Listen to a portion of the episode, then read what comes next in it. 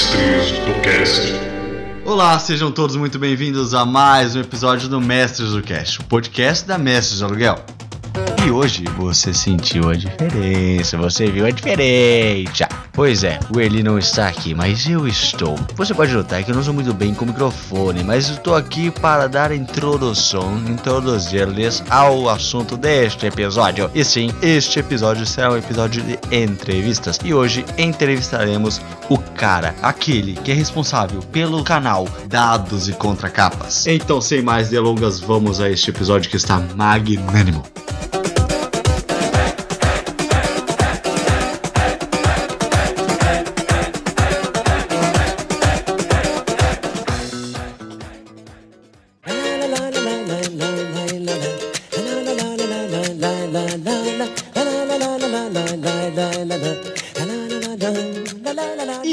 Da Mestres trazemos aqui pra vocês uma figura ilustre, uma figura da qual eu sou fã e principalmente que faz um trabalho sensacional na internet. Um cara que eu indico pra muita gente assistir o conteúdo que ele faz lá no YouTube. Um cara que é muito eloquente, fala sobre muita coisa diferente e o principal, gente, um cara que ele consegue mostrar o conteúdo e você aprende. Às vezes aqui na Mestres a gente fala muita coisa e talvez vocês até não entendam muito do que a gente fala, ou a gente fala de um jeito muito específico, mas antes de até apresentar ele hoje, eu já gostaria de recomendar porque o conteúdo dele, o canal dele, o trabalho que ele faz é sensacional, cara. A didática para tudo isso que a gente vai falar hoje aqui é muito boa. Então eu queria apresentar para vocês meu grande amigo agora, o nosso especial de hoje com o Luiz Lindroff. Muito boa noite. Aí, cara, valeu, obrigadão. Porra, eu, você, fazendo, você fazendo essa introdução aí, eu sorriso de orelha a orelha aqui, escutando essa, toda essa, essa rasgação de seda aí. Adorei, pode fazer mais. cara, o pior é que todo mundo que eu chamo aqui, eu acabo, assim, eu consumo muito conteúdo do, de RPG pra estar tá fazendo as coisas aqui também. E aí eu chamo o pessoal, eu falo, eu faço abertura, o pessoal fala, ah, para de puxar saco, tá rasgando seda. Mas é porque é bom, faz, é bom, putz, vocês têm um conteúdo massa pra caramba. Porra, velho. É, isso, isso é. Eu tenho que parar de bater palma, eu tenho mania de ficar batendo palma. eu, tenho que, eu tenho que parar de fazer isso no vídeo e fazer isso em gravação de podcast, é, não pode. Isso é coisa de youtuber. Isso é coisa de é, youtuber. Eu, eu, já, eu já trabalhei com edição de podcast também e me dava, me dava raiva quando alguém batia a palma, cara. Então eu tenho que parar com essa porra. Bom, mas vamos lá, vamos começar então, porque senão o pessoal vai achar que a gente é maluco. A gente vai ficar batendo papo e o pessoal vai ficar ouvindo. Vamos lá, é, então. Mas isso eu sou mesmo, né? Faz parte. isso aí, isso aí. Luiz, primeiramente, eu fiz a sua apresentação aqui baseado no fã que eu sou do seu trabalho, mas eu gostaria que você me falasse um pouco de você e um pouco do seu trabalho, como você começou, como partiu a sua ideia e principalmente como que é, foi começar lá na Dados e Contracapas, como que fluiu isso tudo de você? Perfeito, cara. Então, assim, eu já um geralzinho sobre mim é, é a minha é a minha é, bio do, do Twitter que eu tenho. Eu sou. Eu falava que eu sou. Eu era RPGista quando eu conseguia, é, escritor iniciante e board gamer nos, nos momentos vagos. Sim, e, sim. E eu, e eu descobri que o melhor jeito de eu arranjar desculpa para jogar RPG, na verdade, era criar um canal sobre isso, porque daí eu era obrigado a caçar isso, tá ligado? Perfeito. Cara, o Dados, velho, já não é nem meu primeiro canal, na real eu vim de um outro canal que eu não fazia sozinho, eu fazia em parceria com outras pessoas. Sim. Foi lá que eu comecei a falar de RPG, foi lá que eu tive o meu primeiro vídeo, digamos assim, até que grande, que chamou a atenção. Que foi a série de vídeos sobre o Lenda dos Cinco Anéis, na época do financiamento coletivo ainda. Sim, sim, da New Order, né? Da New Order, exato. Uhum. Tanto que se você caçar o. pegar o livro base da New Order, e você abrir nos agradecimentos, uhum. tá lá o nome do canal antigo, escrito junto com Formação Fireball e tudo mais, e tem lá o canal ah, antigo sim. que eu participava, tá ligado? Que era o plano de fuga. O canal tá morto, não, depois que eu saí também não foi feito mais nada lá dentro, Uhum. e cada um seguiu o seu caminho, mas eu decidi fazer o que eu já fazia lá e o que os outros faziam, só que por conta própria, tá ligado? Uhum. Porque daí eu podia decidir o meu ritmo e eu podia. Eu tinha um problema que eu achava que a gente lançava muito pouco episódio. A gente lançava episódio a cada dois, três meses. Ah, sim. Pra, pra YouTube isso não é, isso não é nada, né? Isso é, É, infelizmente o YouTube pede constância, né?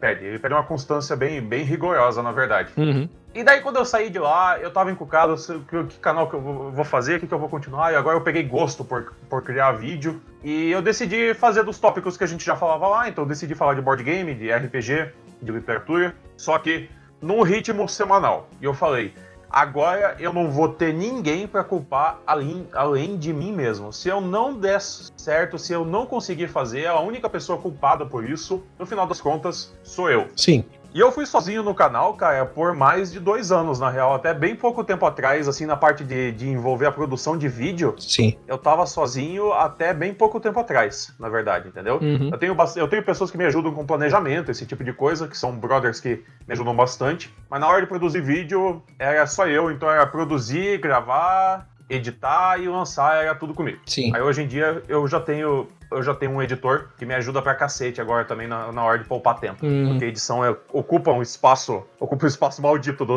do tempo das Sim, pessoas. sim. E para quem quer produzir o conteúdo, você, por exemplo, se você não. é, já atravessando aqui, se você, por exemplo, vai fazer vídeo e você nunca editou um vídeo, você pode ter um conteúdo sensacional para ser feito, mas você vai ter que aprender a editar vídeo. Então você vai ter que parar seu- sua vida, seu tempo, é, o conteúdo que você estava planejando, sua cabeça vai ter que mudar para agora eu vou ter que aprender a editar vídeo. Sim, e assim, as ferramentas, existem softwares que são mais básicos e daí vai avançando até os mais completos e tudo mais. Eu já chutei o balde, eu comecei logo no Premiere, porque eu sou maluco, então eu já comecei com Adobe logo de uma vez. Uhum. E eu apanhei pra aprender, eu fui muita coisa sozinho.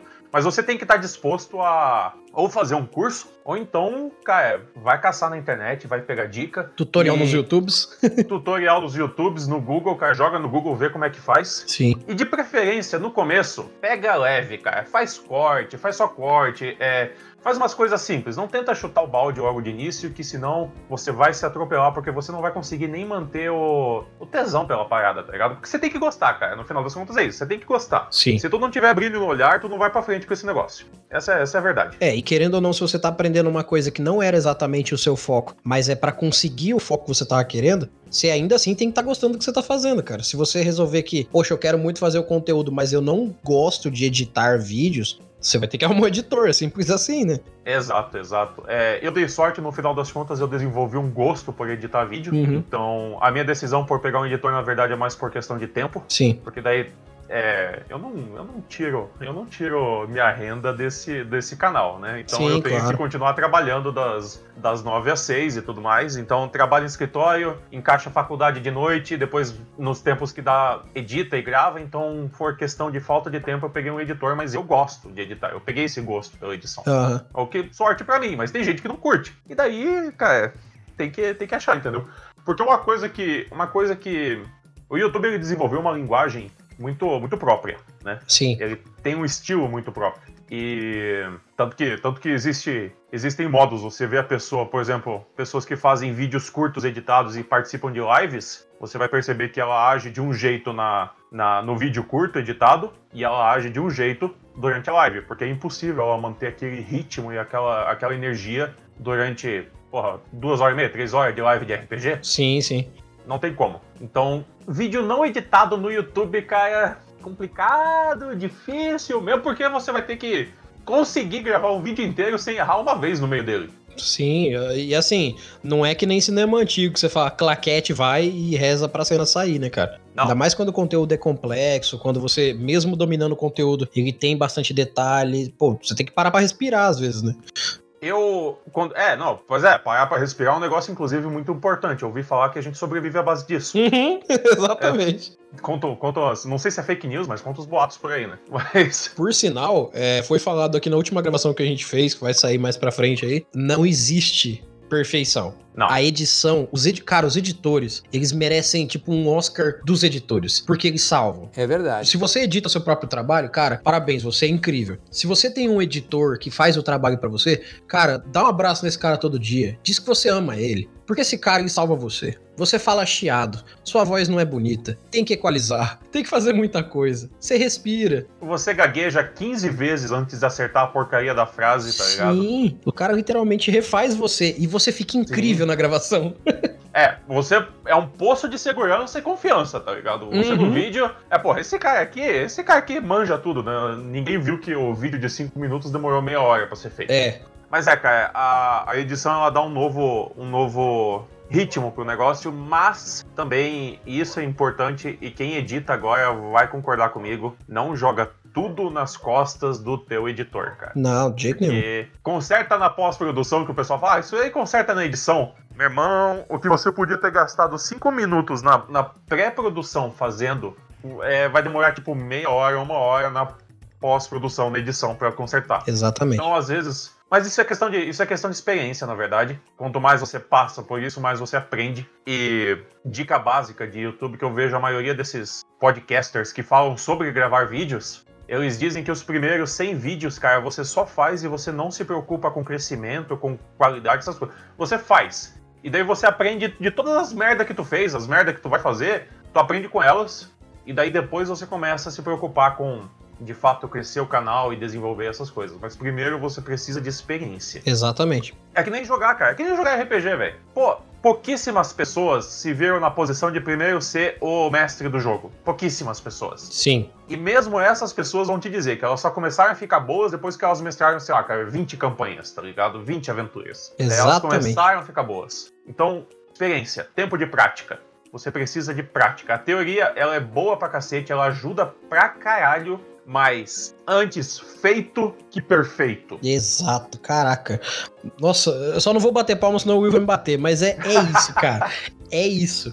Porque é, a, às vezes a nossa vontade de apresentar um, um projeto, um trabalho, um conteúdo é tão grande e a nossa minuciosidade de tentar fazer com que ele fique bom é tão é, específica e, e, forte que às vezes a gente só não produz. Ah, eu acho que não vai ficar bom, então não vou fazer. Eu queria falar um negócio incrível pro mundo, mas deixa quieto. Exato. É... Ou então você vai continuando refinando, e você vai refinando, e você vai refinando, e você vai refinando, e no final das contas você tem o produto perfeito que você não lançou e ninguém viu. Exato. O, o, Gaveta já falou isso no canal dele, cara, algumas vezes, que tem, cana tem vídeos que demoravam absurdo para sair porque ele não consegue largar a mão. Uhum. O Gaveta é um cara que ele edita melhor, ele em cinco minutos faz uma coisa melhor do que eu levo, eu levo três dias para editar. Uhum. E mesmo assim, ele é um cara que não consegue largar a mão e fazer todos os detalhezinhos e ele, ele admitiu já que tem esse problema, tá ligado? E a gente vê no canal dele de vez em quando que demora pra sair um vídeo.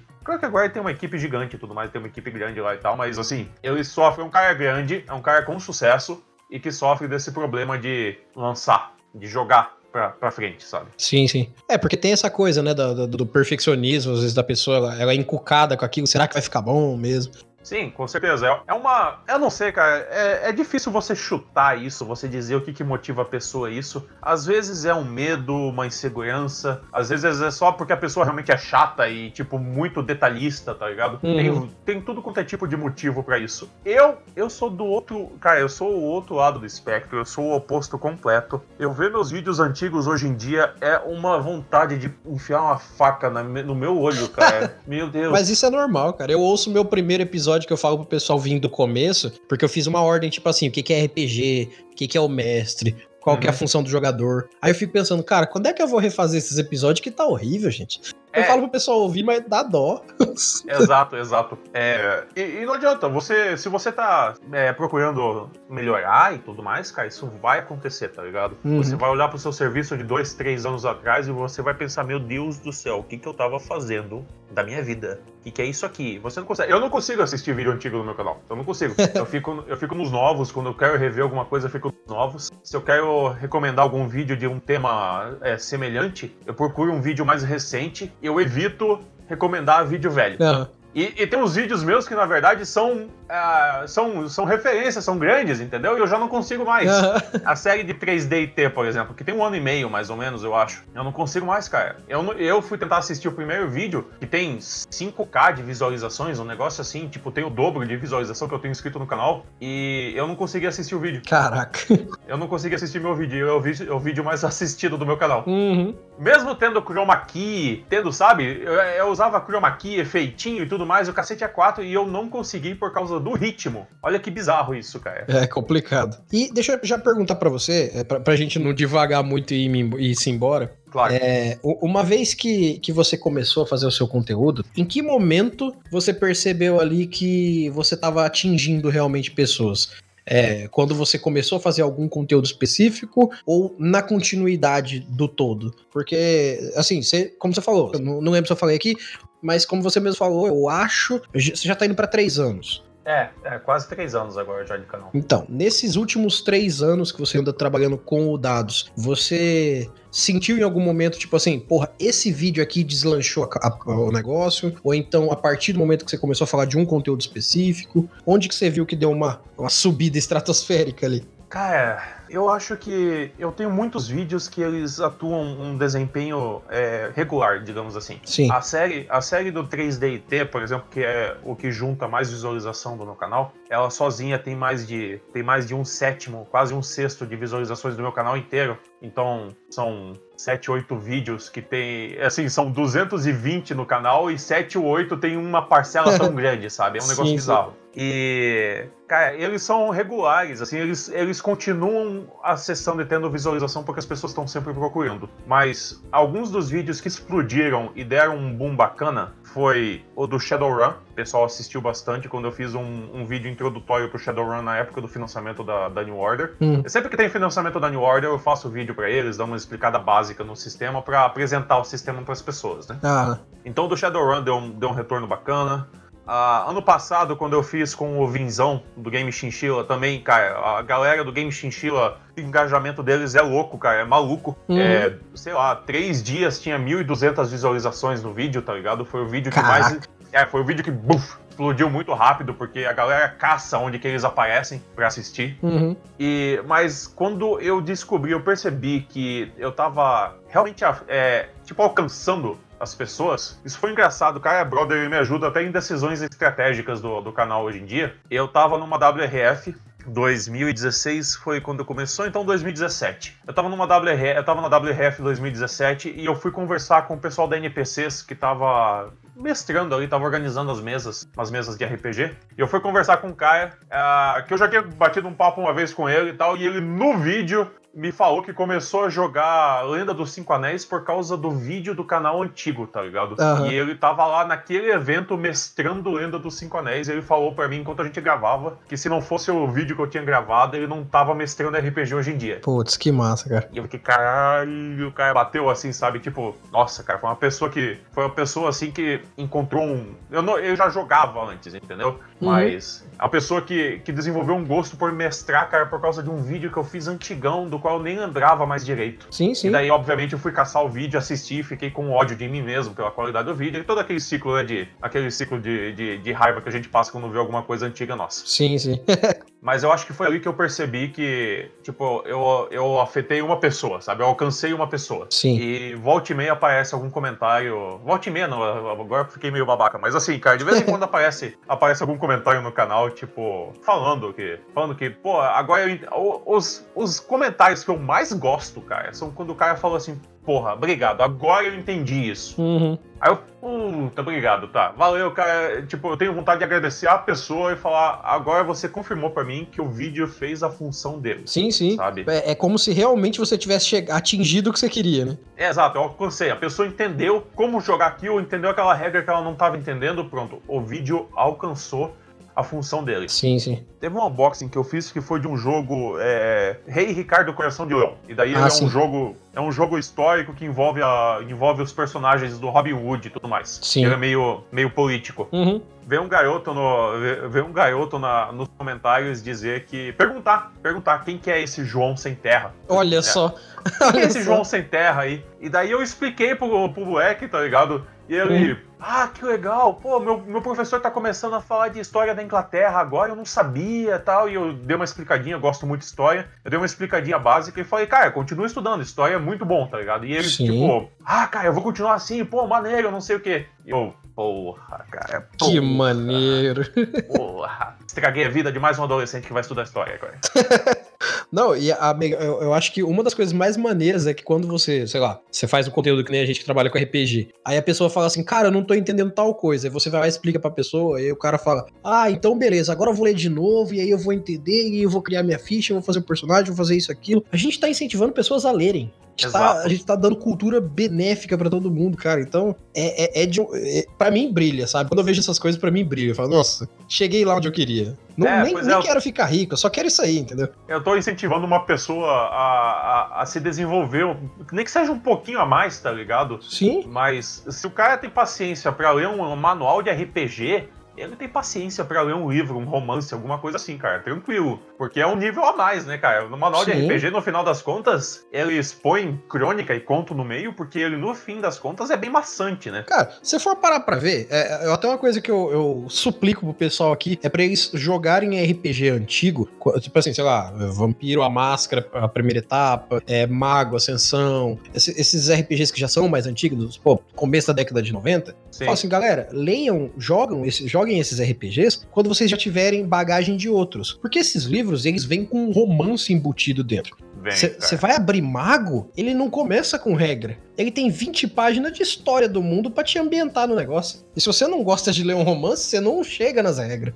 Não, você não vai, você não chega, cara. O, a parada dos. Isso é uma coisa que eu, que eu, É uma opinião que eu tenho que às vezes a galera não gosta quando eu dou minhas opiniões, assim. Mas é. é os livros de RPG antigos, eles, na minha opinião, faltavam uma coisa muito essencial para um livro de regras, que é didática. Sim, exatamente. Era muito sobre contar a história e falar sobre as regras e pouco é, como falar com o leitor, né? É, e às vezes eles nem explicavam, ele jogava a regra e não explicava, tá ligado? Sim. E daí a mesma coisa que uma porcaria de um manual de um livro física que você só vê a porra da fórmula e você não sabe pra que, que serve aquela porcaria. Sim. Você não sabe quando vai usar aquilo, tá ligado? As duas primeiras edições do D&D, você tinha que ser um leitor nato, cara. Porque assim, não era a coisa mais difícil do mundo, mas se você não fosse um cara que interpretasse muito bem, era uma vez. Você... Alguém lê para mim e me explica, por favor. Exato, exato. Eu acho genial, eu acho genial esses, esses RPGs novos, cara, que eles te envolvem. Eles têm a parte do storytelling, mas eles te envolvem nas regras, porque eles te explicam, cara, como é que a regra funciona, tá ligado? Eles mostram para que que ela serve.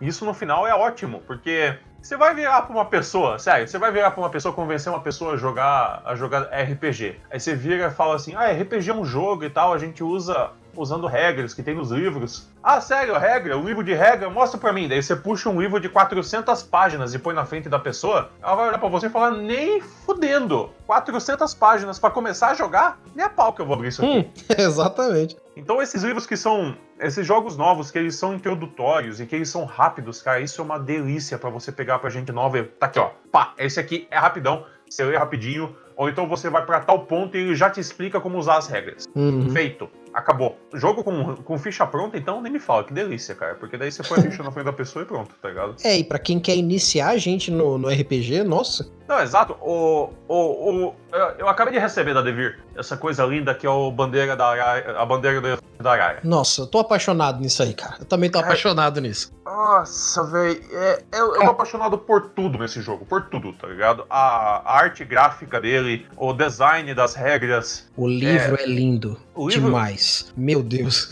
É nível Wizards. Pra mim é Sim. nível D&D de ilustração, cara. Que por sinal, já vou deixar um spoiler pra galera aqui. É, é, até o final do mês que vem vai sair uma entrevista com o Christopher aqui. Ah. Já marquei com ele. Ah, porque, poxa, eu, eu, não posso deixar. Porra, o cara é um gênio. Não. O cara arregaçou fazendo esse RPG, o livro ficou incrível e ele é genial, ele escreveu bem demais esse RPG, cara. Sim, ele, sim. Ele, ele bota a cultura brasileira na mão de brasileiro que não sabe a própria cultura. Exato. Isso é cara, é perfeito. Ele conseguiu me fazer mudar de ideia sobre o boitatá. Olha aí. O boitatá, para mim, eu achava. Assim, a gente tem muito preconceito com a, com a mitologia indígena e com todo o folclore uh, que a gente tem no Brasil. A gente tem muito preconceito com isso. Então a gente fala de. A gente fala de curupira, de boitatá e já brota na pessoa um preconceito de que é tosco. Sim, sim. É ruim, é uma coxa de retalhos mal feita. O boitatá dele, cara, é só vocês procurarem, gente. Põe na, põe no, põe no Google a bandeira do elefante da Arara RPG. E daí vocês vão ver a capa, que é, é uma bandeirante em cima de um cavalo Assim, ela tá rampando com o cavalo, tá ligado? E tem uma serpente de fogo azul na frente dela, cara. E aquilo é o boitatá. Sim, cara. A, a serpente de 15, 20 metros de comprimento, cara. É gigantesca, tá ligado? Quem são os pequenos dragões de alguns RPGs perto do boitatá, mano? Exato, cara. Que coisa incrível. Ele pega um Young Dragon ali fácil, cara, no Boitatá, sim, tá ligado? Sim. E ninguém contou essa mitologia pros índios, não, cara. Não. Essa mitologia daqui, é nossa. É daqui, é, exato. Ele tem o romance, que são o romance do, que é o original que gerou o RPG, né? Uhum. A bandeira do elefante da Arara. E lá é necessário um grupo de 50 bandeirantes e escravos para conseguir derrotar o Boitatá. E, cara, morre tipo 35 pessoas, tá ligado? Sim, é sim. um bicho bizarro, cara. E ele passa, ele passa uma, uma. Ele fala pra vocês, isso aqui é um bicho de respeito. O Curupira, Sim, claro. cara, o Curupira no livro, ah, vocês veem como eu sou empolgado com isso. O Curupira no livro, ele é, ele é, um, ele é um jovem, ele é adolescente e tal, só que ele é toradão. Ele é tipo. Ele é, é- cara, ele é. Ele é não, nunca, nunca falta academia, tá ligado? Aquele cara que Uhum. não falta academia, todo, todo rasgado, todo rasgado. Exatamente. O cara é 17 trabalhado, anos. mano. É, 17 anos, saí de casa, malhei pra caralho. Esse é o Uhum. Curupira. Exatamente. É que não vai dar, rapaz, vai o quê? É, Esse é o Curupira. Em cima de um javali gigante, um javali que chega a 2 metros de altura. Tu pensa no peso de um bicho desse? Uhum. E de amigo, ele tem duas onças pintadas. Só isso. Só Só isso. Ele botou, ele botou o Curupira na história e falei, caralho, esse Curupira aqui é de respeito, mano. E aí você vê como que no final das contas somos nós que não usamos bem a nossa mitologia. Não é que ela não é boa. Não, exato. É a gente que vê com preconceito e não consegue botar uma, uma descrição boa nela. Mas ela tá lá, cara. Basta ela ser usada da forma certa. Sim. Se eu não me engano, o Christopher, que, pelo que eu tava lendo dele, ele é lá do Texas. Se eu não me engano. Mano, o cara saiu de lá, veio aqui, estudou a gente e fez um RPG incrível que um brasileiro não fez. É. veja bem, cara, a nossa mitologia é incrível, mas precisou vir um cara do meio dos Estados Unidos, lá do deserto, pra fazer um negócio aqui Pra pra fazer. gente, entendeu? Exato. Então, assim, é- às vezes é só um pouco de falta de consideração nossa mesmo. É, é, isso tem muito do, dessa questão, cara, porque ele saiu de lá e ele veio pra cá e ele não, ele não cresceu com esse, com esse preconceito que é botado na gente desde a época da, desde a época da escola. Sim, sim. Ele não, ele não tem isso enraizado dentro dele, sabe? Esse preconceito com a, a mitologia que a gente, né, tem dos indígenas. Uhum. E é meio, é meio parecido se você pegar, por exemplo, o que um norte-americano médio acha sobre a mitologia indígena deles. E quando começam a explicar pra um brasileiro, ele fica, caralho, que coisa foda, velho. Porra, Exatamente. guerreiro urso, bisão místico, não sei o que, que coisa foda, velho. E eles não dão uma mínima, eles não dão, eu não vou dizer a mínima atenção, mas eles não dão essa devida importância. Então é meio parecido, né? Aquela coisa, a grama do vizinho. É mais a grama- bonito. É sempre mais bonita, né? Exatamente. Bom, então deixa eu já fazer uma outra pergunta pra você, pra gente não, não entrevistar o Christopher aqui no meio. Nossa, cara, é- desculpa, velho, eu me empolgo, eu começo a falar pra Não, caralho. relaxa, eu também, cara, eu tô motivadaço com a bandeira, cara, não tem jeito. Mas ó, eu vou te perguntar uma coisa agora um pouco mais, não só sobre o seu trabalho, mas eu vou perguntar um pouco sobre você também, porque eu- essa pergunta basicamente eu faço pra todo mundo que eu entrevisto aqui, que eu chamo, porque eu, eu sou muito a favor de que as pessoas que estão começando, que estão entrando no mundo do RPG, entendam como é simples a entrada da gente no RPG. Seja quando é criança, seja depois de velho. O RPG não é uma coisa incrível e surreal que você aprende nos grimórios mágicos da Biblioteca de Alexandria. Exato. É uma coisa muito simplista. É, é um jogo, como qualquer outro jogo. Só que tem gente que olha e fala assim: ah, eu não vou jogar RPG, não. Esse negócio aí deve ser coisa de nerd. Esse negócio aí é coisa de, de, de quem gosta de ler demais. Isso aí só algumas pessoas podem jogar RPG. Então eu, eu costumo muito perguntar, eu já vou fazer essa pergunta aqui pra você também. Como é que você começou no RPG? Como é que você começou nessa, nesse ramo da fantasia? É, quando que isso começou na sua vida, assim? Cara, como essa conversa, eu acho que, parando pra pensar agora, todo mundo joga RPG quando é criança e nem se toca. Exato. No final das contas, é o brincar de faz de conta, cara. Uhum. Só que a gente, só que a gente, como adultos chatos e nerds bobões, a gente botou um monte de regra em Botou o cima. nome. Botou o nome. Botou o nome e, therefore, a gente complicou o negócio pra cacete. Porque o ser humano gosta de fazer isso, né? Deixar as coisas mais complicadas. Sim, gourmetizou a historinha de criança.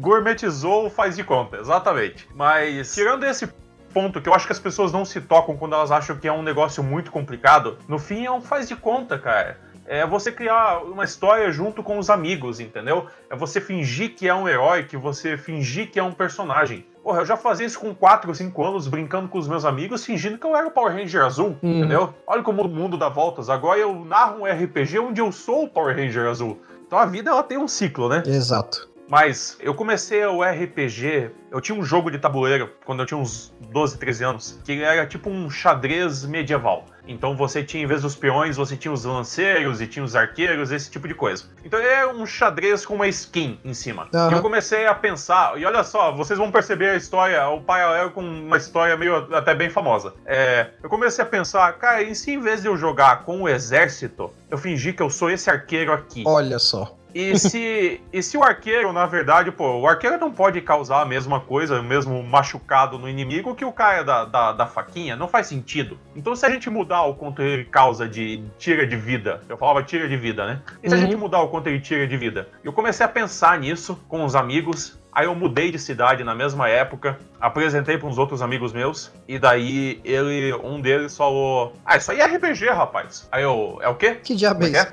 Que diabo é isso? Diabo é isso? Aí ele me levou na casa dele, o irmão dele narrava vampiro. Ele narrou uma aventura de vampiro pra gente. Eu não entendi porra nenhuma, eu odiei. Eu tenho ranço de vampiro até hoje por causa disso, porque ele narrou muito de mau gosto pra gente, hum. sabe? Era o cara mais velho, e daí eu acho que a mãe, tipo, falou: Não, você vai narrar pros, pros amigos do teu irmão sim, tá ligado? E ele tava putaço por ter que fazer isso. Então, sei lá, eu peguei um pedaço de papel, era uma bomba explodiu minha mão, sabe? Daí eu fiquei, what?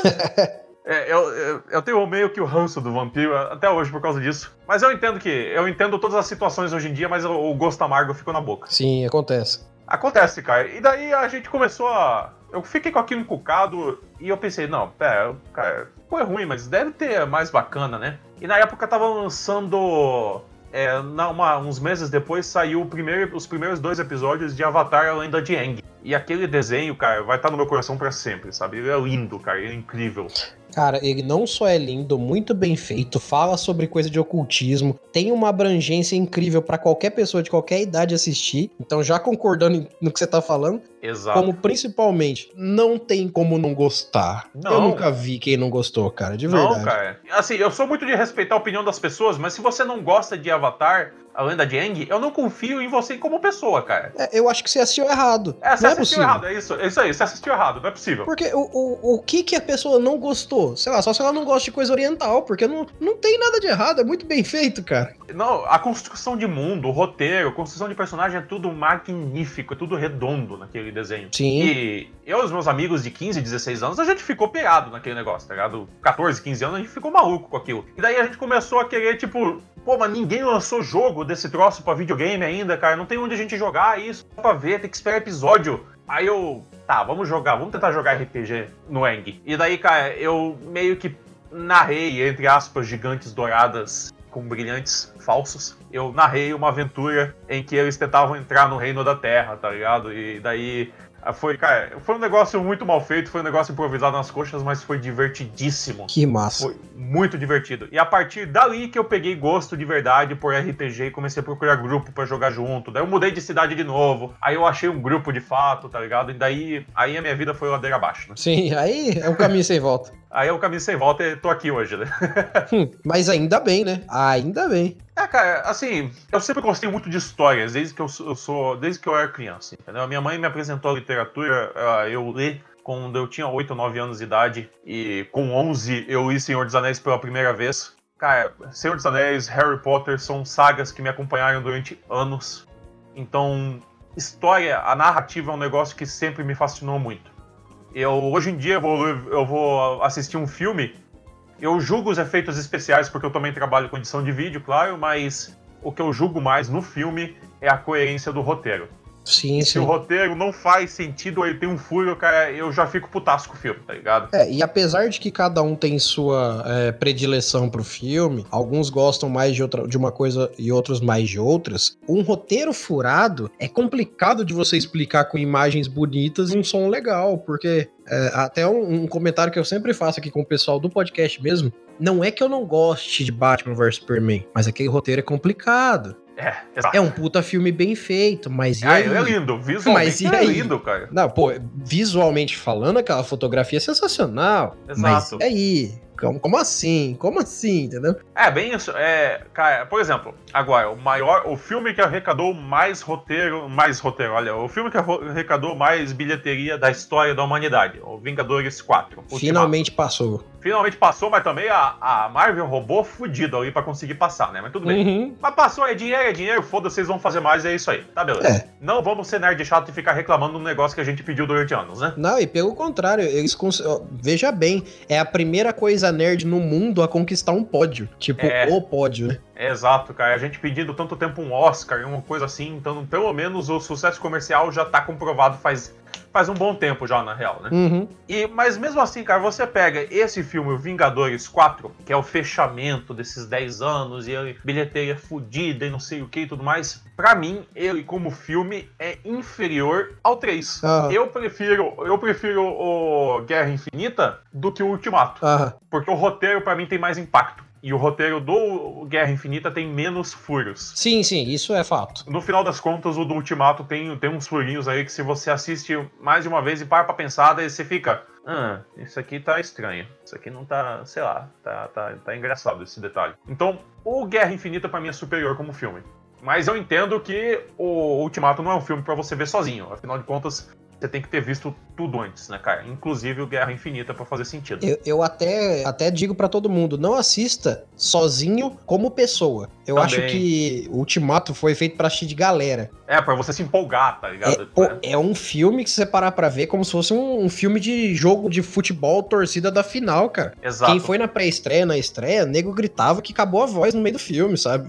Exato. é Essa, bonito de ver. essa sensação de, de galera, que é um negócio muito gostoso do, do, do RPG também, porque tem uma diferença entre você ver uma cena épica num livro e você criar uma cena épica com seus amigos no RPG, né, cara? Existe uma diferença bem grande nisso. Mas essa sensação do cinema de você ter todo mundo em volta e você estar junto com a galera naquele ambiente, tá ligado? Aquilo é muito bom e aquilo afeta muito a sua experiência. Sim, sim. Afeta muito mesmo. Eu já me perdi de novo, a gente saiu do assunto de É, novo. a né? gente foi um pouco longe, tá? Vamos lá. Vou puxar aqui, vou fazer meu trabalho de host. O editor, o editor tá me odiando, cara. que nada, vai, vai ficar maneiro, vai ficar maneiro. Sejam todos bem-vindos ao Dados e Contracapa. É, Então, pra gente dar continuidade aqui, é, é que cê- é, basicamente era pra você me dizer como você começou no RPG. Eu acho que a gente só não falou disso. É, bom, então resumindo, resumindo os últimos 15 minutos de, de episódio, Exatamente. que a gente passou por tudo aqui, ó, a vida, o universo e tudo mais. Resumindo, é, eu, tentei, eu tentei inventar o RPG quando eu tinha 12 anos, aí eu descobri que chegaram antes de mim por uns 35, mais ou menos. Aham. E eu tava só 35 anos atrasado. No final das contas, eu narrei uma aventura improvisada de Avatar. E depois eu entrei no DD e tudo mais. E tô aí já desde 2000, e- desde 2014, eu acho, mais ou menos. É. Então, uns 15 anos de RPG aí. Maneiro, maneiro.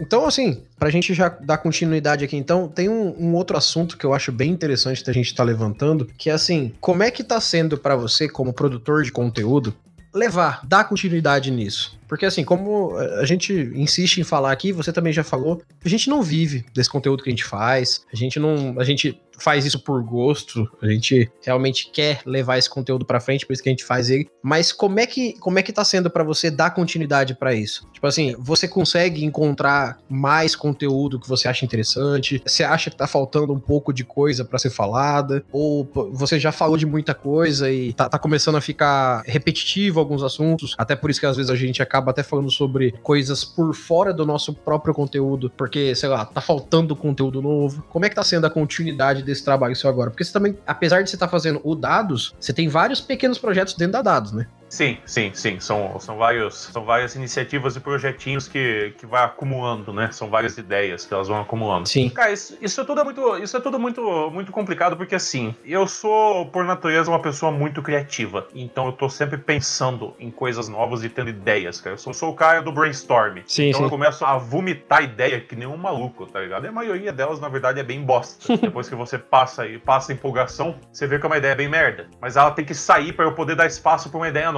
Sim, claro. E quanto à questão de criação de conteúdo, bom, pra começar a conversa, assim, eu não tiro, como a gente falou, eu não tiro, atualmente eu não tiro dinheiro do Dados e Contracapas. Eu sei que eu recebo coisas, eu já estou num patamar privilegiado, eu sei disso, gente. Eu sei que eu tô num patamar já que eu consegui uma coisa que, é, para mim, é uma maravilha isso de receber produtos. Nossa. Da VEC, de vez em quando da New Order, recebi o da Devir, o que é o ABA. Então, assim, eu cheguei nesse patamar e eu sei que já ele já é já mostra uma maturidade do que eu tô fazendo, Sim, mas eu claro. não tiro renda dele ainda. Uhum. E tem gente que fala que não quer fazer isso, que quer continuar no hobby e eu entendo e cara, tá joia, velho. Você tá fazendo o que você quer, não importa se você vai tirar dinheiro ou não, mas eu, como Luiz, quero transformar o Dados e Contracapas num negócio rentável para eu poder focar 100% nele. Sim, sim. Isso é um objetivo meu, de fato. Por isso que tem tanto projeto dentro. Que a gente vai testando pra ver o que fica, né? Sim, sim. Questão de criar conteúdo, no começo eu tinha esse medo, cara. Eu tinha esse medo pra caralho no começo do Dados e Contracapas. Tanto que eu falei, eu vou pegar três temas que é pra não me faltar conteúdo dessa birosca, tá ligado? Uhum. Então, eu vou falar de board game, eu vou falar de RPG, eu vou falar de literatura e conforme você vai passando, você vai entendendo como criar conteúdo e como separar ele. E hoje em dia, eu simplesmente não consigo mais manter os três temas na mesma periodicidade, no mesmo Sim. ritmo. Tanto que o board game deu uma caída no canal, cara, porque o board game é o que me ocupa mais tempo pra conseguir fazer, é um trabalho do cacete pra fazer os unboxings. Sim, sim. Ou explicar a regra e gameplay, então puta que pariu, cara. É um trabalho da porra, tá ligado? E, eu não sei pra você, mas pra mim é uma das coisas que eu mais teria vontade de fazer, sabe? Tipo assim, galera, vou ensinar vocês a jogarem detalhe por detalhe pra vocês regaçarem Sim. o jogo de você.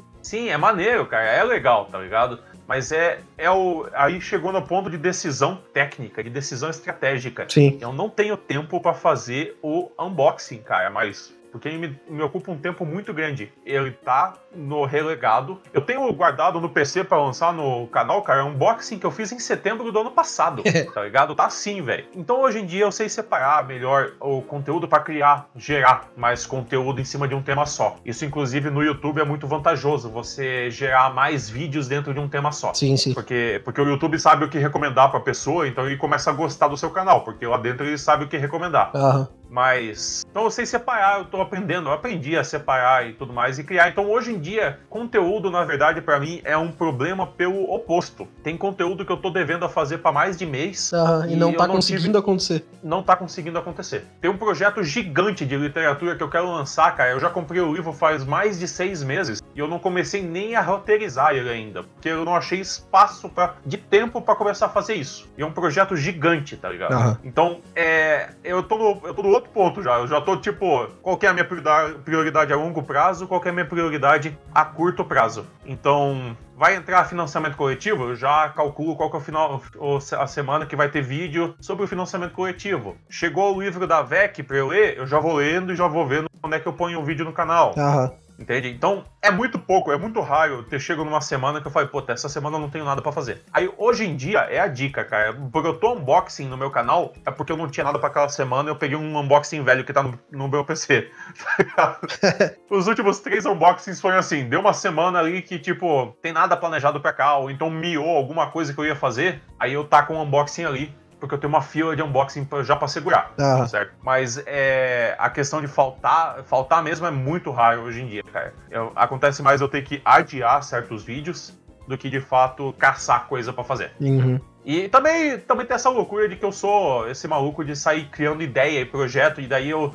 Eu sou a pessoa que pensa na ideia e daí, puta, essa ideia é foda, cara. Daí eu já saio fazendo. E daí depois eu penso, ah, mas ela é meio insustentável. Aí ela vai dando uma caída, sabe? Então, Aham. é, um exemplo muito bom é uma mesa, é uma live que eu tenho, uma mesa, na verdade, é uma campanha de 10 episódios que eu tenho de 3DT no, no, no meu canal. São 10 episódios. E ela é gravada, editada e ela é presencial. E são 10 episódios de 18 a 25 minutos, que é pra parecer um anime mesmo, tá ligado? E eu fiz uma introdução bem anime, contratei, contratei o brother pra fazer, fazer ilustração dos personagens, e ele fez em, em jeito meio anime. E, cara, foi um projeto que me tomou um tempo muito grande, e daí eu lancei ele, os vídeos estão lá, eu gosto do resultado deles, mas é um projeto que não vai conseguir ir pra frente por causa da, por causa da complexidade dele. No final das contas, a falta de a falta de um resultado, falta de um resultado é, comparado ao esforço que você tem, né? Sim, sim. Porque tem que ter um retorno, tem que ter um retorno comparável, senão não vale a pena, cara. É questão é uma questão estratégica, não vale a pena. Sim, claro. O, pega, pega o, ó, a galera que tá fazendo os dois canais que estão fazendo o AUE na internet do RPG por causa de mesas presenciais. Sim, Game Chinchilla e Formação Fireball. exato.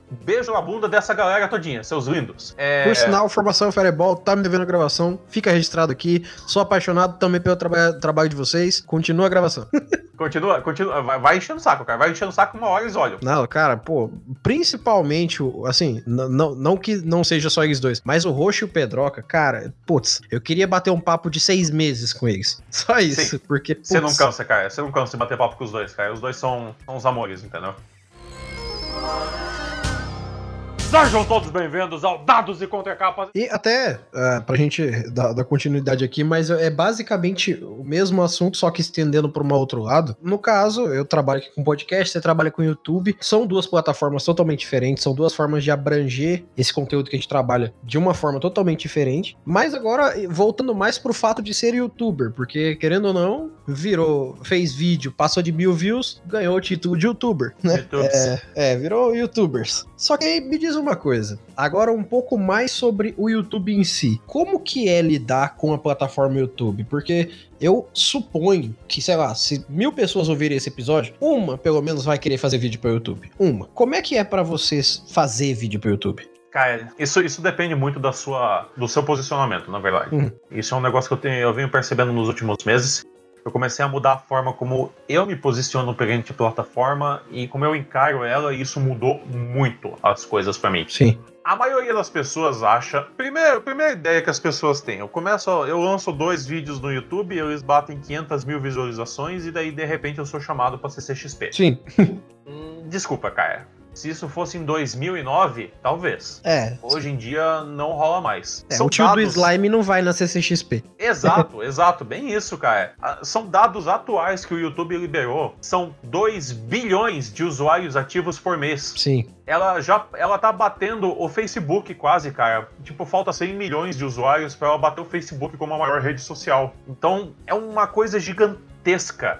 E as pessoas acham que o YouTube tem a obrigação de te ajudar. Uhum e que eu faço vídeo, eu mostro propaganda e o YouTube tem a obrigação de me pagar por isso. Quando na verdade o YouTube tá te pagando porque ele é tudo menos trouxa. Exatamente. Ele, ele sabe que se ele der uma grana na tua mão, você vai fazer mais vídeo. Uhum. Você vai fazer mais vídeo e quanto mais vídeo tiver, mais propaganda tá rolando, mais os anunciantes pagam, mais ele ganha. Então, Exatamente. Mais... Ele só tá te repassando um salário para trabalhar para ele. É, cara, ele tá te dando uma, ele tá te dando, não é nem uma recompensa recompensa, é um incentivo, tá Isso. tá ligado? É, eu vejo assim, é um incentivo. Tipo, continua fazendo vídeo e continua fazendo vídeo bom, que mantenha a, a pessoa aqui no site, aqui no YouTube. Isso. Se tu fizer isso, cara, aí a gente te paga, porque agora tem minuto assistido para você alcançar um cacete A4 lá, mas isso é outro detalhe. Sim. Mas assim, ele não tem obrigação de te pagar. Não mesmo, ele nunca teve, na verdade. Nunca teve, porque você não é carteira assinada com o YouTube, tá ligado? Você é quem tá no YouTube, cara, é no máximo, do máximo autônomo. Isso se ganha dinheiro, tá ligado? Então, as pessoas encaram de uma forma, de uma forma que eu não acho correta e nem saudável, na verdade.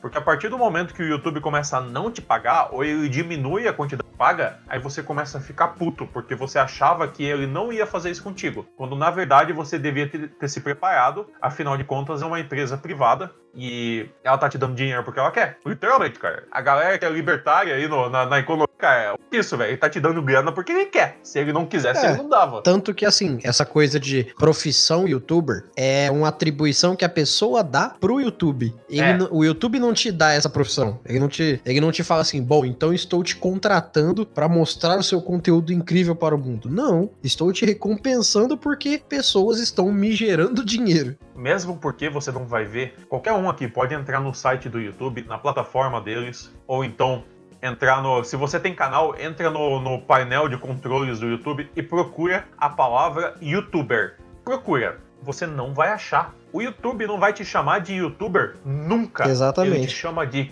criador. É. Creator criador. É isso que ele te chama. Você tá criando conteúdo. E é assim que eu me encaro. Eu crio conteúdo, entendeu? Antes a gente fica. A galera fica brincando, ah, é youtuber, é youtuber. Eu entro na brincadeira também. Porque é engraçado, faz parte da piada. Sim, claro. No final das contas, a zoeira, a zoeira sempre vem. Sim. Mas eu me encaro como um criador de conteúdo. Eu não me encaro como um youtuber e muito menos como essa palavra maldita que criou e virou, virou uma babaquice que é o influencer. Nossa. Ai, eu sou, eu sou influencer. Tipo, a pessoa, ela é um nível para mim de arrogância tão grande. Você se considerar alguém que influencia as pessoas, sabe? Para mim isso é uma arrogância tão grande, cara, é, que não conta, entendeu? Se, se eu influenciei uma pessoa, é por causa de um resultado de um conteúdo que eu criei que afetou ela.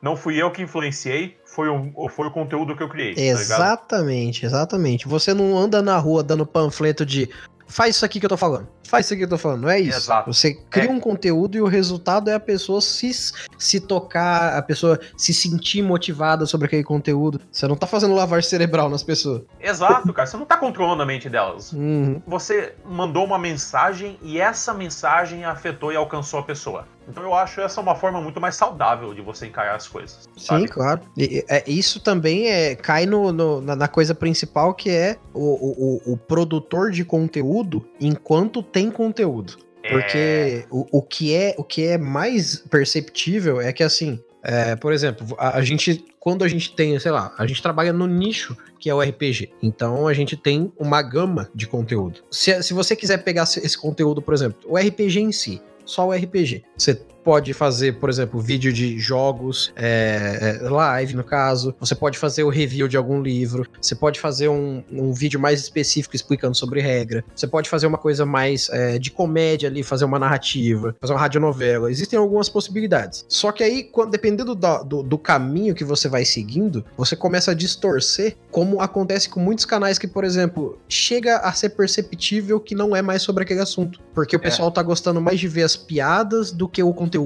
É, às vezes você cria uma cultura dentro do canal e isso, isso é até bacana, quando as pessoas começam a te seguir não só pelo que você fala, mas por você. Sim. Né? Porque ah, eventualmente você vai ter que mudar de estratégia, né? Você vai ter que Sim. acompanhar as mudanças. Então é bom que as pessoas não te sigam só pelo, pelo tópico, pela hashtag que tem no vídeo. Tipo, sei lá, é, vídeo de Fortnite, tá ligado? Uhum. Quantos canais fazendo vídeo de Fortnite existem na internet? Vixe. E quando o jogo morrer, vai acontecer o quê? A mesma coisa que aconteceu com os canais que faziam vídeo de Minecraft. Exatamente. Porque provavelmente são os antigos canais do Minecraft. É, que pularam pro GTA V e daí agora estão no. Entendeu? Uhum. E daí o cara vai ficar sempre pulando e tentando caçar gente nova daquele vídeo.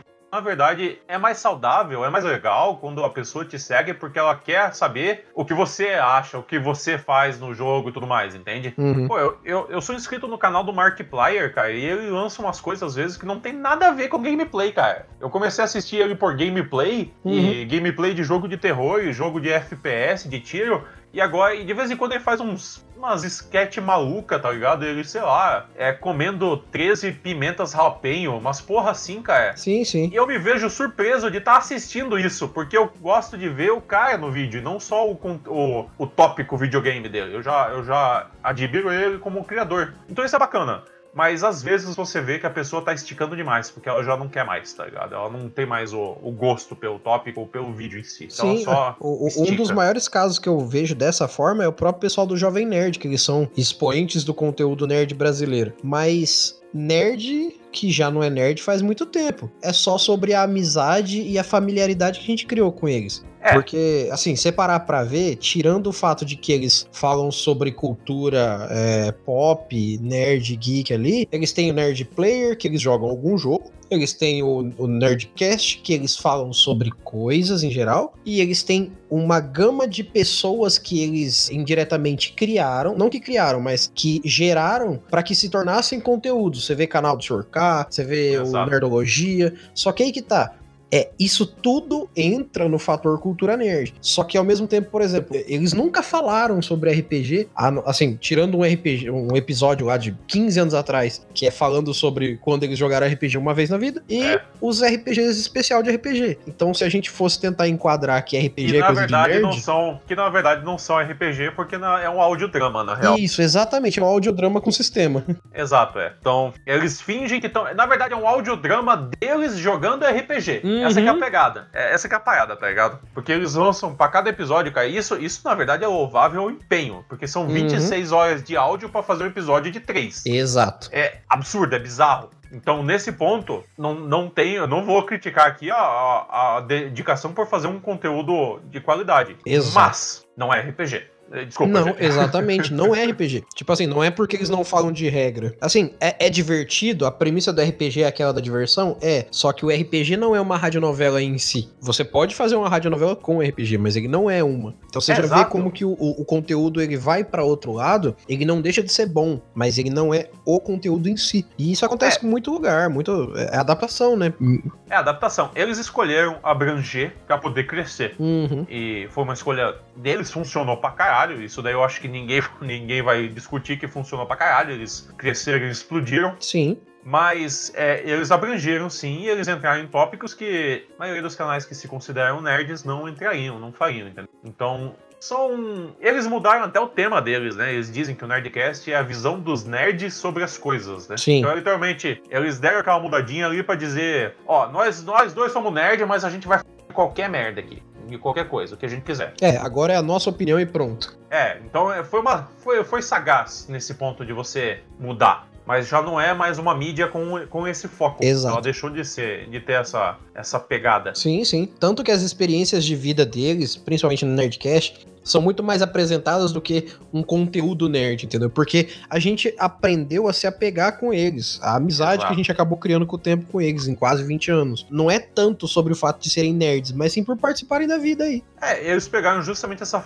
esse, ponto que eu falei do, do Markiplier, cara. Tipo, as pessoas acompanham por eles. Então não importa se é um vídeo literalmente comendo pimenta, que nem o canal do Sr. K, Uhum. ou se é um vídeo falando da história do- das capitanias hereditárias, que nem os programas de. os programas de história do Nerdologia. Exatamente. Você vai por eles.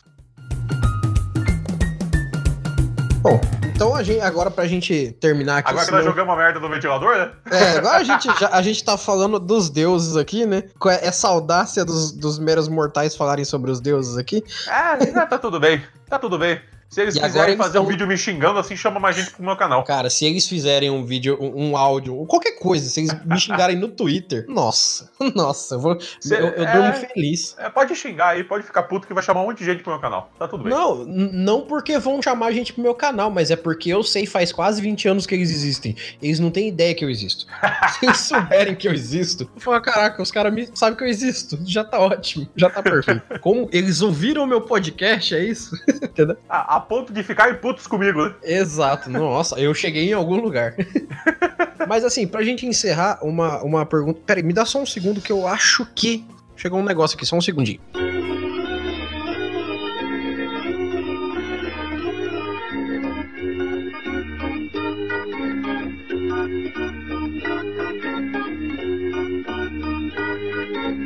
Pronto, voltei. Mas, pra gente terminar então, pra- eu vou fazer uma pergunta aqui. Pergunta polêmica. Pergunta polêmica boa. Faça essa pergunta. Mamilos! É, Mamilos, finalmente. Pergunta que eu faço pra todo mundo.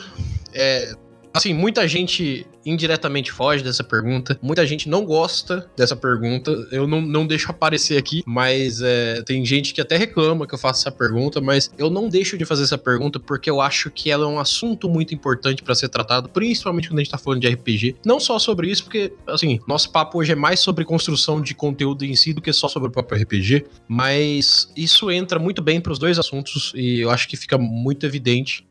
O que, que você vê de limite para ser abordado dentro do conteúdo? Para ser abordado dentro do RPG, para ser abordado principalmente no seu trabalho. Existem alguns assuntos que você é, acredita que tanto numa mesa de RPG como num vídeo seu, você não tem interesse em abordar? Existe algum limite que você sente em relação ao trabalho ou até ao RPG em si?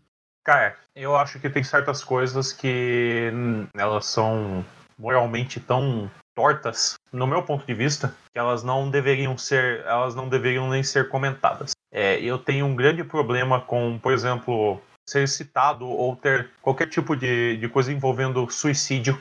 Eu acho que é um tema muito complicado e que isso tem em jogos, entendeu? É a Sim, mesma sim. pegada, do- é a mesma pegada daquele 13 Reasons Why. Sim. Tipo, a série saiu e de repente teve uma onda de suicídios nos Estados Unidos porque as pessoas que tinham problemas começaram a ver isso como uma solução, como uma escapatória. Sim, é, não chegou a ser um incentivo, mas é uma parada que parece É. que amenizou a- a- o medo que a pessoa tinha, né? Não é, a série não tava falando se matem, Uhum. mas mas botou botou uma ideia, botou uma pilha errada na cabeça das pessoas, entendeu? Sim, sim. Então, como eu me encaro como um contador de histórias, não só no RPG, como nos livros, nas histórias que eu escrevo. Eu me encaro como um contador de histórias. Toda história passa uma mensagem Sim. e você precisa estar atento para qual que é a mensagem que você está passando. É claro que existe a mensagem que a pessoa vai receber e que ela vai entender também, mas você tem que ter muito cuidado com o que você fala.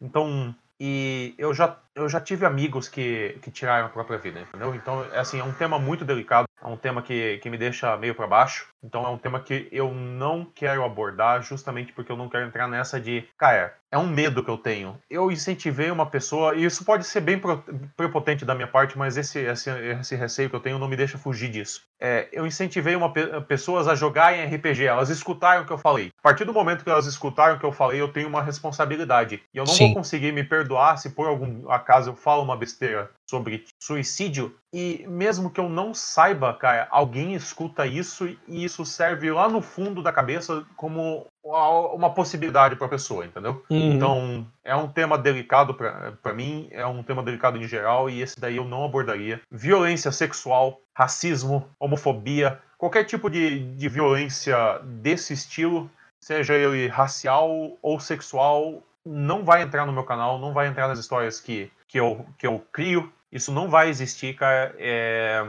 esse tipo de. Esse tipo de. para mim, esse tipo de narrativa tem que morrer a narrativa, esse tipo de ideia tem que morrer, entendeu? Uma das coisas que eu fiquei mais puto com o Game of Thrones na última temporada foi a Sansa falar que ela ser estuprada tornou ela uma mulher mais forte. Sim. Isso me, de... Cara, isso me deixou com um nojo daquele episódio. É sabe? porque é tipo assim, estamos totalmente aversos a querer esse tipo de, de, de frase na nossa vida. Exato. Aí vem um com a HBO, joga uma dessa na nossa cara como se isso fosse uma motivação. Só pra chocar, sabe? Tipo, é. cara, é, é maldoso. Você, você foi tratada como um sub-humano, você não foi tratada como um ser humano e isso te tornou uma, um ser humano melhor? Não, isso não faz sentido nenhum. É só, pergunta, é, é só você perguntar para mulheres que de fato foram, cara. Se elas, elas não, vão, não vão dizer que se consideram mais fortes por causa disso. Isso criou uma, uma cicatriz dentro dessas, dessas mulheres, dessas pessoas. Sim. Então, esse tipo de coisa, cara, não rola. Teve uma live no meu canal que aconteceu uma cena uh, de violência. Não foi uma violência sexual, mas tipo, foi uma violência muito séria, foi uma violência muito gráfica. E esse vídeo eu ocultei no meu canal e ninguém consegue ver ele hoje em dia, porque essa live para mim ela não deveria ter sido feita. Quando chegou naquele ponto, eu desisti de jogar, certo? Então, para mim tem limite sim, porque existem coisas que eu acho que são narrativas que elas precisam morrer. Elas têm que ser criticadas, mas elas não têm que ser usadas. Essa sim, é a minha, sim. Essa é a minha opinião. Porque também, senão, a, a, a gente vai falar do racismo e daí entra naquela frase do Morgan Freeman, que de vez em quando tem um idiota compartilhando no Facebook, que é só não falar do racismo. Não é assim também. É, não. Não é fingindo que não existe, mas também não é batendo que nem martelo nos outros, né? Exato, né, cara? Porra, é sabendo vai... usar as dois pesos e as duas medidas certas você não, você não tá com uma doença terminal e daí você finge que ela não existe e daí você tá curado. Ai, tô com, tô com um infarto aqui, mas deixa, deixa quieto, daqui a pouco passa. É. Não é assim. Daqui a pouco passa, tu morre. Daí passou mesmo, realmente. Então, tem que ser criticado, tem que ser é, lutado contra, mas não usado, entendeu? É, você é, só não exemplo... tem que distorcer o bagulho pro seu bel entender e prazer, né? É, exato, cara. Livros de fantasia. E daí o cara dizer que, ah, eu tô sendo historicamente acurado aqui, preciso por causa da, da homofobia. Mano, você tem elfos e dragões no seu livro. Por que que o justo a homofobia você tem que deixar igual a história? Uhum. Tá ligado? Você, você escolheu botar um monte de coisa que não existe no mundo real. Daí, piores coisas que tem no mundo real, você escolheu deliberadamente botar na sua história. Isso para mim não faz sentido. Então isso É, é querer chocar na base da violência, sabe? É, a gente exato. vai pegar o que choca mais e o que é mais bonito. Então me vê os elfos do Tolkien e toda a maldade da era medieval que a gente teve. E você e daí você cria um clickbait na sua história. Você tá Exato. tá simplesmente o pessoal ficar chamar atenção, e é isso aí. Então, é, para mim tem limite assim, cara. Para mim tem limite assim. Tem gente que acha que não tem limite, tem que falar tudo. Hum, a partir do momento que você fere a, a, a, existência de um outro ser humano, eu acho que esse limite é, foi ultrapassado e ele deveria ser respeitado sempre. Exatamente, cara, muito bom. Então é, é, uma, é uma pergunta polêmica que eu faço questão de responder essa daí, na verdade. Você viu? Por isso até que eu falo que essa é uma pergunta que eu realmente não deixo de fazer, porque não só porque as opiniões são diferentes para cada participante aqui, mas porque todas elas, para quem ouve o nosso podcast, agregam. Se você ouvir, sei lá, 10 entrevistas, 10 entrevistados tiveram 10 opiniões diferentes, e você conseguir ouvir as 10 e abstrair informação das 10 e conseguir tirar para você o, o melhor suco de cada uma, você já vai ter, sabe? É, é, como se alguém falasse assim: eu vou dar pontos de experiência na sua ficha, porque você vai ouvir isso aqui e vai conseguir abstrair da melhor forma e vai evoluir como pessoa quando pensar nesses assuntos. Exato. Então, quanto poxa- mais opinião, quanto mais opinião diferente você escuta, você é forçado a criar a sua própria. Isso é. Exatamente. E mesmo que você não seja necessariamente forçado, você acaba criando porque sim, você tá lá. É, você vai somar e você vai calcular e você vai jogar duas opiniões de frente e tirar o que faz mais sentido pra você, entendeu? Ou começar Exato. a analisar do lado de fora o que faz sentido. Sim. Então, assim, é, impresso, é, é, é muito bom ter a diferença de opinião no final das contas. Sim, sim. E, e mesmo porque essa discordância, ela é, cara, ela é tão benéfica a ponto de você conseguir chegar e falar assim: Poxa, eu tô com uma pessoa que vê o mundo exatamente diferente do meu e a gente tá andando pro mesmo caminho. É. Então, isso funciona. Dá pra pensar diferente, dá pra ver diferente. Basta não ser babaca. É só, é bem simples. É só não ser cuzão. É, Tipo, é muito a regra é tão simples. simples, né, cara? Assim, na prática é um pouco mais demorado que o pessoal fica meio preguiçoso com isso. É verdade. Mas se fato. você conseguir olhar que o seu amiguinho tem uma visão diferente da sua e vocês conseguirem viver mutuamente, por exemplo, ah, eu E acho. respeitar, né? Que é- respeito, no final das contas, é extremamente importante, né, cara? Sim, sim. Saber respeitar isso. É, é, até tem um, um episódio antigo nosso que eu falei que eu narrei uma mesa que pe- o- os, os jogadores já jogavam há muito tempo e eles não queriam jogar aquelas mesmas histórias de heróis e tudo mais. Eu falei, gente, a gente pode fazer um teste aí, que é pegar um sistema tipo D&D 3.5 que dá pra fazer qualquer bagulho com isso. E vamos fazer uma mesa de vilão, então. Vocês querem escrotizar o bagulho? Vocês vão ser caçados, vocês vão viver uma vida amaldiçoada, os caras vão querer matar vocês o tempo todo. Só que vocês vão tocar o terror. E a gente jogou uma mesa de meses, assim. É, Chegou numa hora que o negócio tava tão barra pesada que eu pedi pra parar até e tudo. E aconteceu muita coisa barra pesada na mesa, mas a gente teve toda uma conversa. Existia todo um background de cada jogador saber o que tava fazendo. Ninguém era maluco da cabeça. Todo mundo tava só jogando. Era uma coisa muito bem conversada. Então foi uma ocasião, foi um momento. Só que eu também compartilho com você dessa ideia do eu não vou chegar pra uma, sei lá, uma menina que tá jogando RPG e falar assim: hoje a gente vai fazer uma cena de estupro e acabou. Não, não, não vai. Não vai, não. Não é assim. É exato, cara. Então, porque é, e tem que existir esse nivelamento do eu acredito no que você diz e sei que é certo, mas eu também tenho meu ponto de vista e os dois vão ter que coexistir muito bem. É, é tudo questão de uma. É tudo questão de uma. de saber ser, ser maduro, de ser adulto, né, cara? De conversar Sim. com as pessoas, de lidar com as coisas. É, a, a gente tá, em geral, você, dá pra perceber na internet que tá tendo, tipo, uma onda muito grande do. do caguei pra sua opinião e a minha e foda-se você, tá ligado? Sim, sim, a polarização da polarização, né? É, exato. E a- tá ficando cada vez mais polarizado. E a pessoa que tenta achar um meio do caminho que seja mais ah, sensato pra ela, ela acaba sendo hostilizada pelos dois lados, porque elas não se encaixam em nenhum dos dois lados, né? Sim. E quanto menos. E, e basta você não estar na- no extremo, que daí você já é centrão e isentão. Uhum.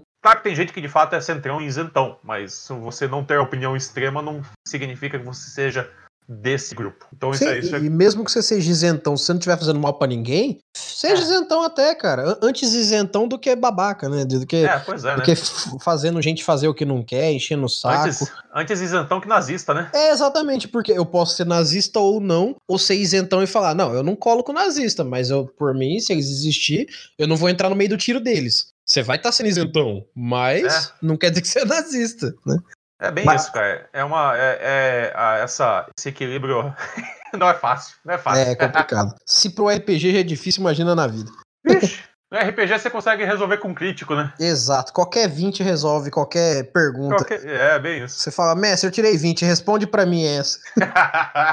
Ó, então acho que a gente pode encerrar por hoje aqui, Luizão. É, primeiramente, muitíssimo obrigado pela sua participação. A gente tá falando um tempão aqui. Eu agradeço não só a sua participação, como sua disponibilidade, sua atenção aqui em estar conversando com a gente. Tenho certeza que todo mundo que ouviu esse episódio vai ter curtido muito o fato de você ter vindo aqui. E já tô deixando aqui de antemão, galera, quem ousa não conhecer o canal do Luiz, o Dados e Contracapas. Gente, pelo amor de Deus, vocês estão errados. Vai caçar no YouTube, pô. Pelo amor de Deus. E, Luiz, muito obrigado de verdade. Espero que você apareça mais vezes aqui, tá? Cara, eu que agradeço. Obrigadão pelo convite. O papo foi incrível, foi foda. Passou um tempão aí, a gente gravou o tempo pra cacete. Se a gente quisesse continuar ainda, dava pra falar muito mais coisa, cara. Dava, dava. E já fica aqui o convite para umas próximas vezes. E até depois, posteriormente, a gente, quem sabe, jogar um RPG, gravar um especial aí de alguma coisa, porque, né? É, é por isso que a gente tá aqui, né?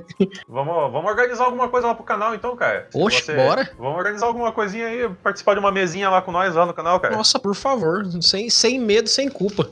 Ah, então, perfeito. A gente vai organizar alguma coisa aí, vamos pegar. Sempre dá pra fazer um one shot legalzinho. Ô, louco, demorou. Se quiser deixar seu jabá, está totalmente aberto pra ficar à vontade. Opa! Então é o seguinte, primeiro jabá, eu tenho, eu tenho, eu vou, eu vou fazer três jabás, três jabás Por favor. aqui, ok? Por favor. Vou ser pontual. Primeiro jabá, dados e contracapas no YouTube é a plataforma principal do canal, certo? youtube.com/barra dados contracapas. O YouTube não considerou o e do meio do nome, mas se você procurar e contracapas no, na, na barra de pesquisa aí vai achar. RPG, literatura, às vezes um board game. Eu gosto é de falar desses hobbies que trazem esse gostinho mágico e especial pra gente na nossa vida. Então, eu explico uns RPG, falo de uns livros, mostro uns board game, a gente se diverte e de vez em quando tem uma mesinha de Power Rangers pra dar aquela agitada e aquela nostalgia. Olha aí. Segundo Jabá, já lançou agora, porque a gente está gravando na quinta-feira de noite e ele sai no sábado. E então já vai estar on na Amazon. O meu primeiro e-book, Guerra, o Reino Oculto, é, a primeira, é o primeiro livro que eu estou lançando. Eu vou lançar ele como e-book e é uma história de fantasia épica. E vocês vão perceber que isso que eu falei dos limites e tudo mais, eu apliquei na minha história. Eu sou condizente com o meu discurso. Então, Caraca, perfeito. Mas pera aí, você já tinha divulgado que você ia fazer isso e tudo, né? Hã? Mas você já tinha divulgado que ia sair o e-book e tudo, né? não, não, já tava, já tava. Essa semana já tava rolando de Ah, tá. Achei que eu tava pegando um furo de reportagem aqui, pô. Ah, não, cara, não rolou, não rolou, não rolou. Ah, tanto que no canal tem uma série de vídeos com o básico, digamos, são sete vídeos curtinhos com o básico do, do cenário, pra quem quiser usar. Inclusive, eu incentivo a pessoa, se quiser usar nos jogos de RPG, pode usar, cara. Vai ser meu prazer que você pegue coisas do meu mundo e use na sua mesa de RPG. Eu incentivo e manda pra mim. Manda lá no canal que eu vou retweetar, vou botar no, no, no Instagram esse tipo de coisa. Vai ser um prazer saber que vocês acompanharam a história e usaram alguma coisa dela. Então vai estar lá na Amazon, Guerra, o Reino Oculto. E o terceiro jabá, na verdade, nem é do meu canal. A gente tava falando aqui sobre diferença de opiniões e tudo mais, e como isso é importante. Então eu vou deixar um jabá de um outro podcast, se, se Vossa Senhoria me permite. Na, por favor. Audácia. Já, por sinal, você vai fazer o jabá e eu já vou chamar os caras pra gravar. A petulância, se você. A petulância do cavalo aqui. Ô, louco.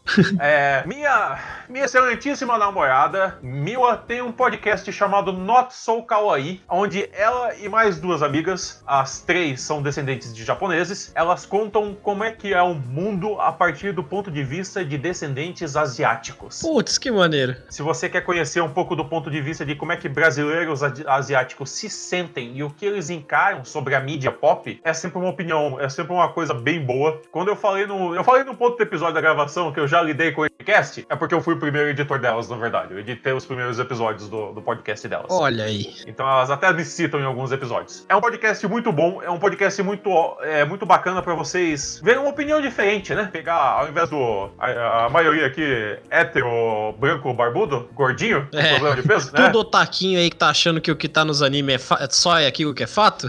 Exato. Então é um ponto de vista diferente, muito bacana de ouvir. Elas falam sobre obras que nem chegam no Brasil, mas que lidam com esse tema também. E sobre outras que chegam aqui e as pessoas encaram de uma forma e elas encaram de outra por causa da vivência delas com famílias, ou, eh, famílias asiáticas. Então é bem bacana. É, sugiro que vocês deem uma olhada. Se vocês não gostarem, tá tudo bem, mas é a minha namorada. Dá uma olhada lá, gente, pelo amor de Deus. Ô, louco. Não, vixe, tá mais que divulgado. É Not So Kawaii, né? Not so kawaii. Perfeito. Galera, não deixem de ouvir, porque se o homem falou, está falado. E agora eu já posso mandar mensagem pra ela dizendo que eu fiz o jabá como ela pediu. Ô, louco. De- depois você manda o link desse episódio pra ela e fala assim: ó, amor, ouve aí, porque além do episódio ter ficado bom, eu fiz o jabazinho no final. Eu fiz o jabazinho no final, então pode ficar feliz. Perfeito. Brother, novamente, muito obrigado pela participação. Em breve a gente grava mais coisa aqui. Já tô Opa! te deixando também um convite aqui pra todo mundo saber. Eu quero fazer um futuro chutando dado só com o pessoal que cria mídia de RPG. Porque eu quero ver o pessoal que faz vídeo, que faz podcast, que trabalha com RPG aí, falando tudo que eles estão de saco cheio que acontece do RPG. Então já fica aqui o convite pra você, Nossa, Luiz. Nossa senhora, mas assim, só pra garantir que a gente vai manter amizades, é, a gente. A gente, a gente fica em a gente fica em anônimo para as outras pessoas do, do podcast também. Todo mundo instala um modulador de voz, muda o nome no É. Discord. fica com aquela voz de pato assim na Globo. É, todo mundo vai estar com aquela voz de, de, de entrevista lá de quando a pessoa foi voz de assassinada. traficante. é. É, quando É, a eu voz fui pego lá no lugar lá, Aquelas vozes assim, voz distorcida. E todo mundo com codinome. Todo mundo com codinome, exatamente. Perfeito. Mas, mano, muito obrigado então. Eu encerro hoje por aqui. Galera da Mestres do Cast, muito obrigado pela, por estar ouvindo a gente aqui hoje. Não esqueçam de passar lá na nossa caixa de e-mail, deixar um e-mail pra gente. Não deixem de passar lá no nosso PicPay Assinaturas. Quem puder, deixa uma assinatura. Quem não puder, deixa a contribuição. Quem também não puder, só manda um e-mail, mas manda um e-mail porque a gente tá fazendo isso aqui pra vocês, pra que vocês conheçam gente que já trabalha, gente nova também, levando conteúdo pra vocês. Então, o feedback de vocês é totalmente necessário para que o nosso trabalho continue e que a gente leve cada vez mais o que vocês querem ouvir, o que vocês querem ver aqui para nossa plataforma. No mais, eu agradeço a todos. Meu nome é Erli e eu estarei aqui esperando por vocês. Nos vemos em nosso próximo episódio. Até mais.